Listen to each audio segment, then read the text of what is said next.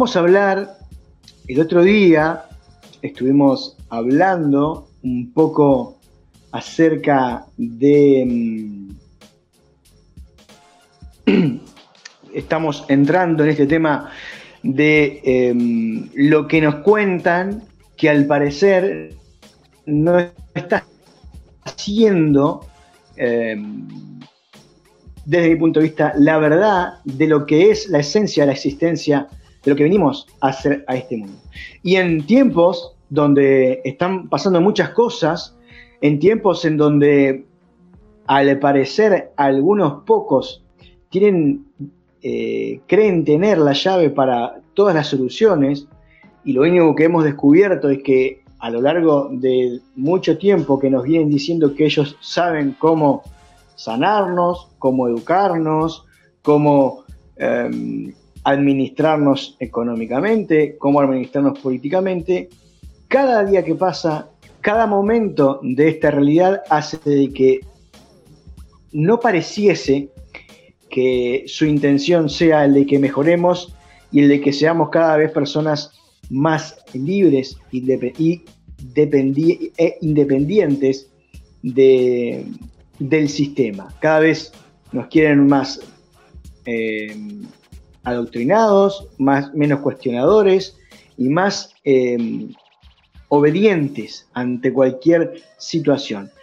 Pero ¿cuál es el, uno de los aspectos, y no es el único, pero sí, desde mi punto de vista, la una de las principales herramientas que ellos utilizan para que eh, la masa eh, de esta civilización, o por lo menos de este presente, se mantenga un poco quieta y, y poco cuestionadora de la realidad, es esto que estamos viendo hoy y el que yo les voy a mostrar para que ustedes entiendan cómo las emociones y los sentimientos, si uno no se empodera en este sentido, si uno no logra administrar, tener una inteligencia emocional que muchas veces se escucha por ahí y se habla, no logra identificar ese tipo de situaciones, no logra darse cuenta que el mundo que nos inventamos o que nos inventaron o que nos hacen vivir está apuntado y dirigido a que nosotros permanentemente seamos generadores de emociones, que vivamos en una constante eh, presencia emocional, con lo que todo eso implica, que ahora más adelante vamos a ver, y que luego en próximos programas, y hablando de otros temas, principalmente con el descubrimiento de Hammer, que saben que yo hace tiempo que vengo eh, profundizando en este descubrimiento, la importancia que genera y el peligro que genera para nuestras vidas que permanentemente nosotros estemos experimentando emociones eh, no deseadas o densas o desagradables. Y esta situación la vivimos constantemente todos los días.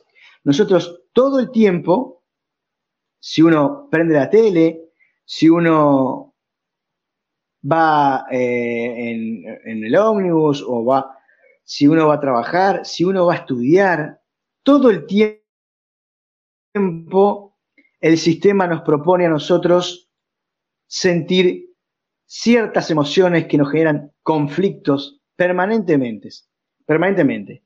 Miedo, angustia, eh, frustración, pánico, todo el tiempo y todas las situaciones que, que el sistema nos ofrece parten de esa base, de, un, de generarte un conflicto y de ahí decirte que ellos tienen la solución. Pero resulta que la solución es una dependencia y que si no salís de esa dependencia, volvés a sentir miedo, volvés a sentir angustia, volvés a sentir ansiedad, volvés a sentir frustración.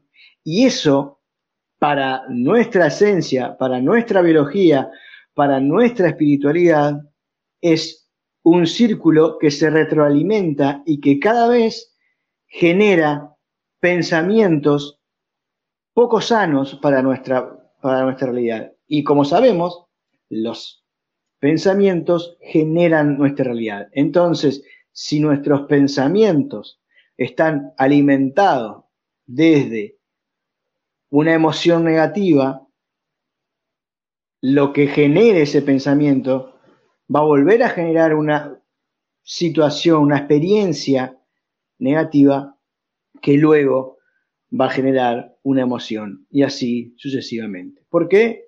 Ahora lo vamos a ir eh, observando. Como pueden ver acá en la mm, diapositiva que dice introducción, bueno, hablamos de la inteligencia. A veces cuando nos referimos a inteligencia, principalmente en los ámbitos académicos y científicos, creemos que la inteligencia es saber, saber, leer, saber eh, matemáticas, saber cultura general y bueno, y especializarse en una carrera y eso es un tipo inteligente y apto para vincularse y actuar a nivel social. Sin embargo, sabemos, los que siguen este programa y mucha gente, que la inteligencia, que podemos pensar que la inteligencia son varias inteligencias, o que nuestra capacidad, eh, nuestro intelecto, desarrolla distintas dimensiones, desde lo vincular, desde lo social, desde, obviamente, eh, lo, que tiene que ver con, con lo lógico, el razonamiento, pero también hay una inteligencia eh, artística, una inteligencia eh, espiritual, una inteligencia emocional. Tenemos varias dimensiones, así como el ser humano se expresa y vive en varias dimensiones, eh, desarrolla distintas dimensiones de su experiencia, también nuestro intelecto está capacitado para desarrollar distintas cosas. Y también como somos distintos, y como quizás algunos son más altos, otros más bajos, unos corren más rápido, otros corren más lento, también unos van a desarrollar mejor la capacidad eh, de razonamiento matemático, otros van a desarrollar más la capacidad artística, otros van a desarrollar la capacidad física, y no eh, quiere decir que unos sean más o menos inteligentes que el otro. Que hoy en día se valore solo un aspecto de nuestra inteligencia como parámetro para decir si una persona es más o menos inteligente es otra cosa. Pero que uno pueda desarrollar todas las capacidades y en las que naturalmente, por distintos aspectos, uno tiene mayor facilidad o, o les gusta o tiene más interés por ciertas áreas hace que unos se destaquen más en una cosa que en otra. Para ponerlo en claro, un artista no es ni más ni menos inteligente que quizás un científico. O viceversa, un científico no es más inteligente que un músico o eh, un monje o alguien que se dedica a eh, desarrollar su espiritualidad o a profundizar en sus emociones y en sus descubrimientos y en descubrirse interiormente. Entonces, importante tener en claro en esto, cuando hablemos de intelecto, porque se usa mucho la palabra inteligencia, yo utilizo la palabra intelecto, es, es, es referente a este concepto. Todas nuestras capacidades puestas al servicio de un pensamiento superior. ¿Se entiende? Entonces, yo recibo un, intelecto y dependiendo de mi perfil y dependiendo de mi desarrollo, voy a buscar de qué manera acercar, eh, plasmar eh, esa idea dependiendo de mi perfil, obviamente. Entonces, voy a mostrarles acá qué son los sentimientos. Es lo que, se, eh, lo que experimentamos ante la satisfacción o no de una expectativa generada. Las expectativas ¿está? Generadas, nuestras expectativas, están basadas en nuestras creencias, en nuestros valores, en nuestras costumbres y cómo las adquirimos. Algunas vienen heredadas eh, genéticamente o a través del transgeneracional. Más adelante, en algún momento, vamos a profundizar en esos temas. Busquen y vean el video pasado, busquen y lean e investiguen de Bruce Lipton, que nos habla de la epigenética y de cómo eh, la herencia genética no es determinante, pero sí es una caja de herramientas o una botonera que se activa dependiendo del ambiente, pero a su vez la escuela, el barrio, la sociedad, la familia, las religiones, también generan ese, eh, esa gama de creencias y de valores que son las que generan nuestras expectativas y lo que entendemos como eh, metas alcanzables o metas no alcanzables, logros o fracasos. Qué importante tener en cuenta esto. Bien, es posible describir los sentimientos, es posible describirlos con palabras, lo que significa es que cualquiera de nuestra comunidad, de nuestro barrio, de nuestra cultura, ante una palabra que describa, por ejemplo, estoy me siento desvalorizado, todos vamos a entender qué es la palabra valor, la palabra valor, que se desprende valorizarse y desvalorizarse. Hay un concepto mental, racional, racional, que es entendible por todos y que si yo digo me siento desvalorizado, si estamos ahora viendo este programa 30 personas, todos se van a, van a entender que es estar desvalorizado. Entonces, por ejemplo, acá, hay un ejemplo, el ejemplo del engaño, cuando, uno, cuando alguien te engaña, ya sea una pareja o un amigo o alguien de confianza, me puedo sentir traicionado, eh, desilusionado, eh, desvalorizado, todos conceptos que si uno los, puede, los tiene que describir, puede utilizar el lenguaje para describir lo que le está pasando. ¿Sí? También en el caso de, mm, situaciones positivas, ¿no? Eh, ante conseguir un trabajo me puedo sentir confiado, valorado, respetado y todo aquello que ustedes puedan asociar a una buena, eh, a, una, a, una sensación de sentimientos positivos por haber alcanzado eh, una expectativa. Algún día vamos a entrar en este, en este aspecto eh, y, acá también en, este, en estos minutos vamos a hablar en algún momento el tema de desapegarse de esas expectativas. Es una de las herramientas fundamentales para evitar sentir, generar sentimientos y emociones desagradables. Pero vamos a ir más adelante con eso. Después, quiero ver, mientras tanto, chequear que la transmisión esté saliendo correctamente y que no tenga ningún inconveniente. Después de esto, voy a mostrarles, eh, a seguir mostrándoles las diapositivas, vamos a pasar a las emociones. Son, es lo que mueve el mundo, es esa energía, esa, la emoción es eso que a uno lo impulsa a hacer algo. Sin ellas se nos haría imposible tener el impulso, como dice acá, de hacer algo, lo que sea. Yo, tanto para hacer algo, para cocinar, como para hacer algo, eh, no sé, romper algo, tengo que tener una emoción que me impulse a hacer eso. Para, para eh, cocinar, la emoción que me genera el que me gusta cocinar.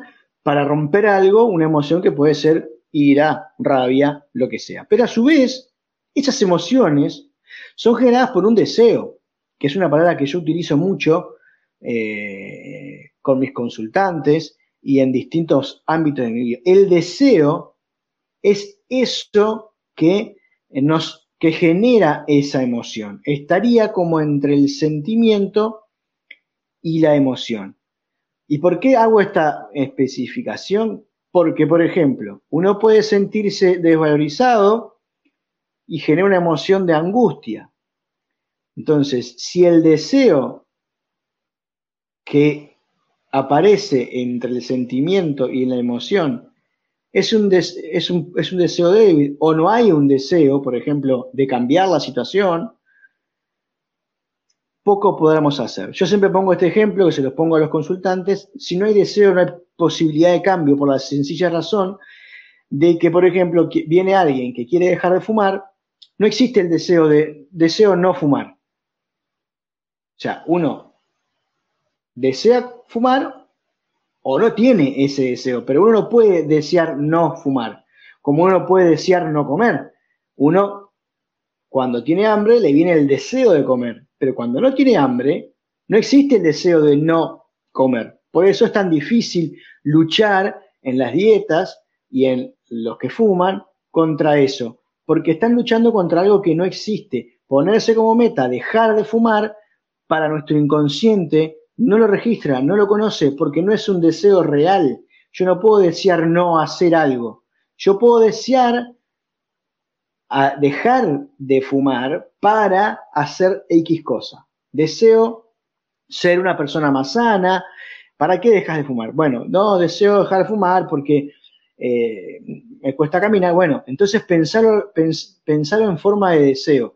Deseo ser una persona que tenga una capacidad sana para caminar, que pueda correr, que pueda saltar, que pueda todo lo que implica eh, y todos los, los perjuicios que tiene el fumar para esa persona, hay otras personas que no sienten perjuicio por eso, cada uno, de, acá no estamos hablando de si está bien o está mal, estamos hablando de que vos estás haciendo algo que a vos te incomoda, bueno, todas las cosas por las cuales vos querés dejar de fumar, bueno, tienen que pasarse a transformarse en un deseo, pero un deseo positivo, porque un deseo negativo no existe.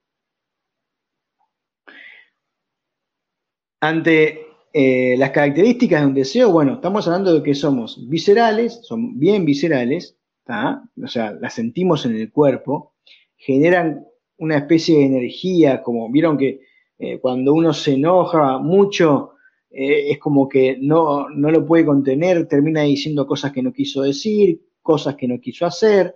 Bueno, es esa energía, esa emoción que te mueve a hacer cosas por encima incluso de la lógica y por encima, y esto es claro, importante a, entender, por encima de la lógica.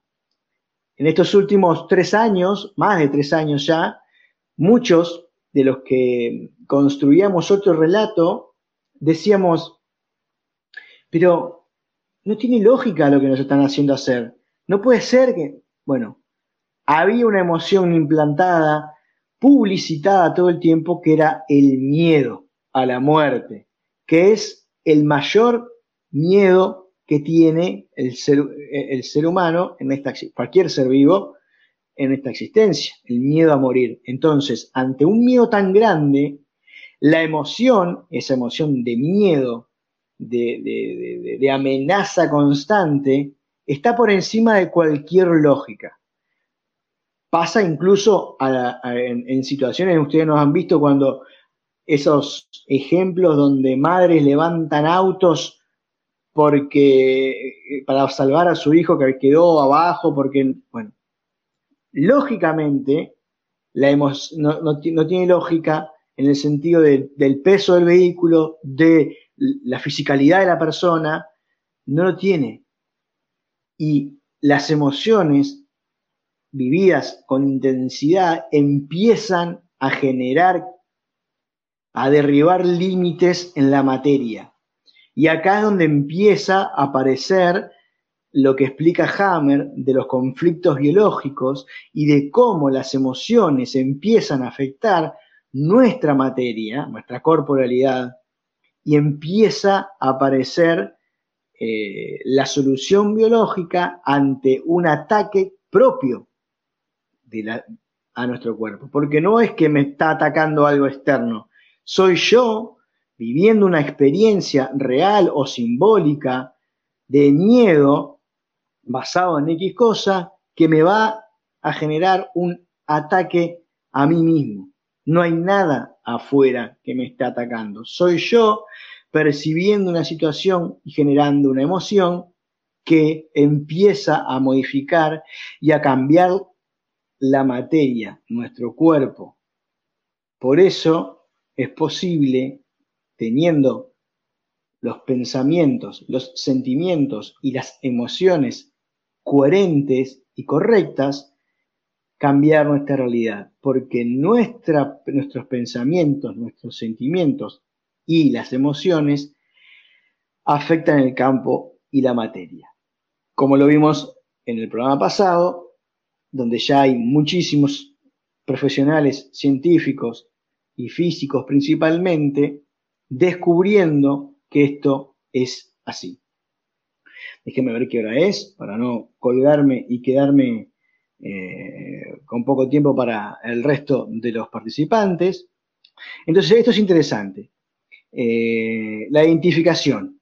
Cuando uno eh, está en automático, aparecen, van a aparecer emociones desagradables y agradables, densas o sanas. Las desagradables, ya sabemos, cólera, ira, ansiedad, rabia, tristeza, y las eh, positivas, a mí no me gusta usar ni la palabra positiva ni buenas o malas, me gusta usar esto de agradable o desagradable, o densas o sanas, y ahí podemos entrar la alegría, eh, la compasión, la felicidad, el júbilo. Eh, pongo, si se dan cuenta, en los dos casos puse al final amor y miedo, porque hay muchos, yo me incluyo en uno de ellos, pero hay muchas personas que dicen que en realidad hay solo dos emociones, miedo y amor. El resto son interpretaciones que nosotros hacemos de una misma emoción. Pero si yo tengo odio hacia alguien porque me hizo tal cosa, en realidad y en el fondo está generado por un miedo a mm, sentirme vulnerado, sentirme atacado. Entonces, el miedo y el amor, desde mi punto de vista y desde varios otros eh, estudiosos, tanto espirituales como neurocientíficos y demás, hablan de que en realidad hay dos emociones nada más. De, eso, de ahí la dualidad que venimos a ver. Importante, esto está buenísimo, a mí me, gusta mucho trabajar con los consultantes. Eh, ¿Qué hacer ante, bueno, ya sé, escuché el video, más o menos entendí, ¿qué hago? Bueno, pero ¿qué, cómo se hace? Bien, hacerse este tipo de preguntas. Voy a reaccionar como siempre. Em, esto, por, em, ¿Esto parte desde el miedo o desde el amor? Es importantísimo. Lo que me está pasando, ¿es del miedo o es del amor? ¿Puedo hacer de eso una oportunidad para sanar? ¿Me ha servido antes reaccionar así? O sea, ¿cuándo es una reacción? Cuando me pasa algo y hago algo. Y por lo general hago siempre lo mismo. Repito y repito y repito. Y como dijo Einstein, la definición de locura es pretender tener otro resultado haciendo siempre lo mismo. Pero en realidad nos estamos dando cuenta que a gran escala, no solo individualmente, seguimos haciendo siempre lo mismo y los resultados no son mejores y cada vez son peores. Tanto lo que nos proponen como salud, tanto lo que nos proponen como educación, tanto lo que nos proponen como ingeniería social, tanto lo que nos proponen como economía, tanto lo que nos proponen como política, se repiten. O es esto o es esto, socialismo, eh, derecha, izquierda, eh, educación así, educación.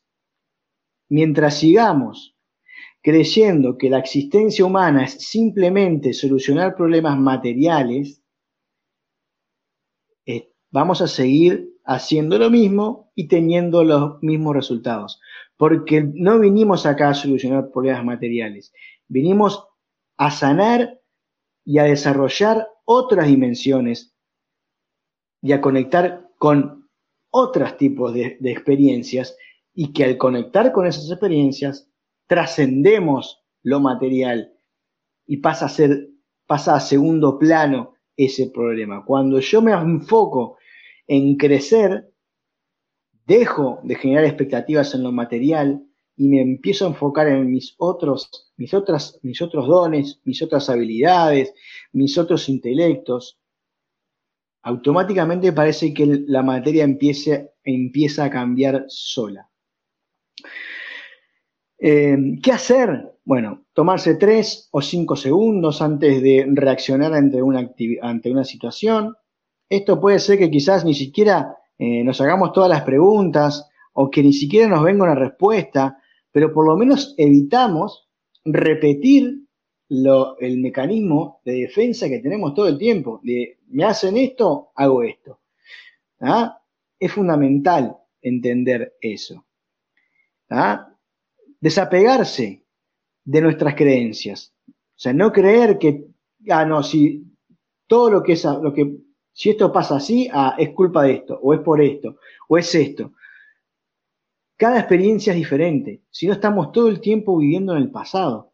Si yo digo, ah, sí, otra, vino fulanito que lo odio y que me habló mal y que no me quiere, estoy reafirmando esa eh, creencia y me va a ser muy difícil salir y buscar otra alternativa ante la situación. Liberarse de nuestras expectativas, desaprender, dejando de juzgar y teniendo eh, una mente abierta.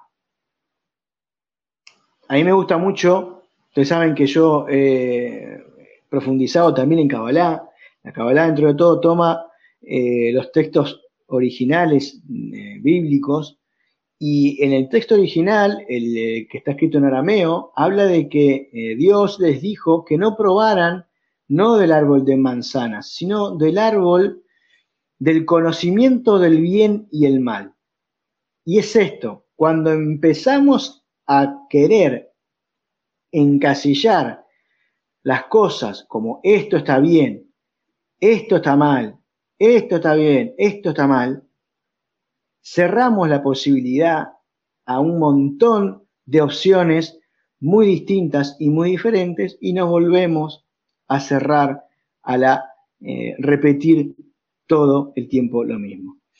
Em, Acá dice, recuerda que los seres que nos eh, rodean son responsables de lo que hacen, pero lo que sentimos y lo que y las emociones que pasan por nuestro cuerpo son responsabilidad nuestras, son nuestras. Alguien me puede a mí insultar, pero si yo me enojo, eso es mi responsabilidad. Fui yo el que le di el poder a ese insulto para que me vulnere. Porque si yo esa persona sé que me está insultando para hacerme sentir mal, bien, no va a haber mucha, este, mucha posibilidad de que sean las cosas diferentes. Pero soy yo el que le estoy dando a esa persona el poder para eh, atacarme. O viceversa. El otro día escuchaba un concepto del amor y mm, de Javier Rolón, y él dice que a mí me gusta mucho, comparto, eh, puedo compartir varios de este concepto, varias partes de este concepto, concepto de que el amor mm, no es tanto lo que uno hace por el otro. El amor es lo que uno no hace por el otro. En el concepto de este de que uno, cuando empieza a tener, él lo planteaba mucho con, con la pareja, pero teniendo una mirada mucho más holística del amor y más integral, el, amor hacia los hijos, hacia la familia, hacia la sociedad, hacia mis compañeros de trabajo, hacia mis amigos. Yo tengo un poder sobre esas personas.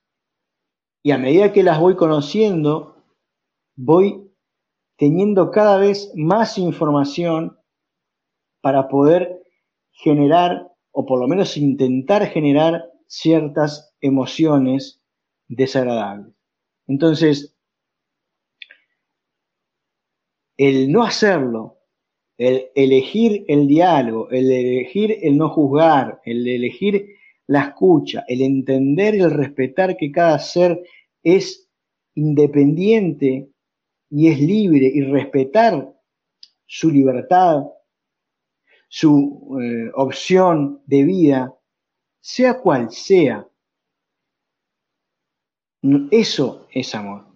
El no hacer sentir culpable a la persona, el no hacerle sentir miedo a la persona, el no hacer, hacerlo sentir con ansiedad, con angustia, con rencor a la otra persona. Eso es un acto de amor.